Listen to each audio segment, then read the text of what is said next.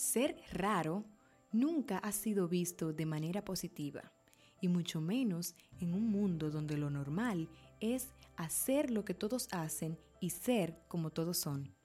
En este capítulo de Cartas Habladas vamos a ver por qué ser raro puede ser la mejor decisión de tu vida.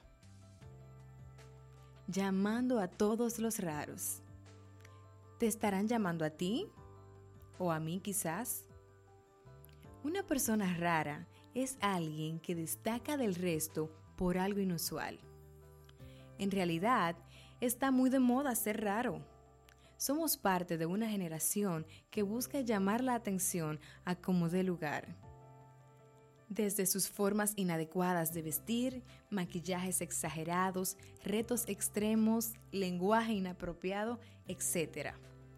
Sin embargo, en Romanos 12.2 nos dan la característica principal de los raros que se andan buscando. Y dice así, no se amolden al mundo actual, sino sean transformados mediante la renovación de su mente. Así podrán comprobar cuál es la voluntad de Dios buena, agradable y perfecta. Ser un verdadero seguidor de Cristo es ir en contra de la corriente, de lo que otros dicen que es normal. Aquí tenemos a los rebeldes, Sadrach, Mesach y Abednego, tres jóvenes hebreos que nos menciona la Biblia que decidieron no arrodillarse ante la estatua que su rey había elaborado. Por esta razón fueron arrojados a un horno de fuego, que cada vez era más calentado para sorpresa de todos los que estaban ahí, en especial del rey, los jóvenes estaban intactos, no tenían ni siquiera olor a humo. Y no solo eso, sino que aparte de estos tres jóvenes aparecía una cuarta figura. Y adivinen quién era esa figura, ¿eh? El mismo Dios. Qué maravillosa historia. A mí me encanta porque es un ejemplo perfecto de cuando somos raros por la causa de Cristo él nos exalta. Tenemos otro ejemplo que yo creo que es el ejemplo perfecto. Jesús, el revolucionario. Para seguir a Jesús tenemos que saber que vamos a ser rechazados. Jesús fue una persona que vino a traer muchas controversias. Imagínese usted una persona que llega diciendo yo soy el Mesías, yo soy el Salvador del mundo, yo soy el Hijo de Dios, el enviado. Todo el mundo lo miraba, pero, pero ¿y quién es este? ¿Y qué es lo que se ha llegado a creer? El raro del grupo, normal, pero verdaderamente Él era el Salvador del mundo. Fue crucificado y por muerte de cruz por aquellos que estaban a su alrededor, por aquellos que lo escuchaban. Pero Jesús resucitó lo que podemos ver aquí es que los raros tenemos una característica especial, en especial o puntualizo cuando somos los raros que seguimos a Jesús. Es que Él brilla a través de nosotros, es que Él exalta su nombre a través de nuestra manera de vivir diferente a la de todo el mundo a nuestro lado.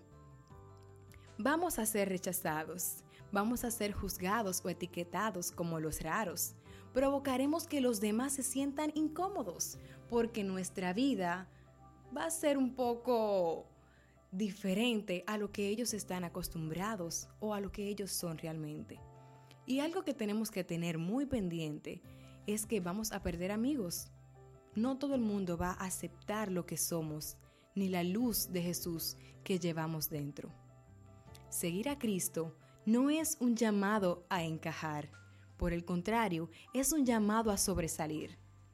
Esto no siempre nos gusta, ser los, eh, qué sé yo, los raritos. No, es que ella siempre es diferente, no, es que olvídenla a ella porque, ay, es que no, no la entendemos. No siempre es tan bonito ser raro, ser diferente. Seguir a Cristo es estar dispuesto a ir en contra de la corriente, de lo que este mundo conoce como normal es simplemente decir, yo me voy a guardar hasta el matrimonio. Yo voy a honrar a Dios con mi virginidad, con mi pureza. Yo no voy a consumir drogas. no voy a consumir alcohol, yo no voy a robar, yo no voy a mentir. Es simplemente dejar a un lado mis deseos carnales y poner mi atención en la voluntad de Jesús.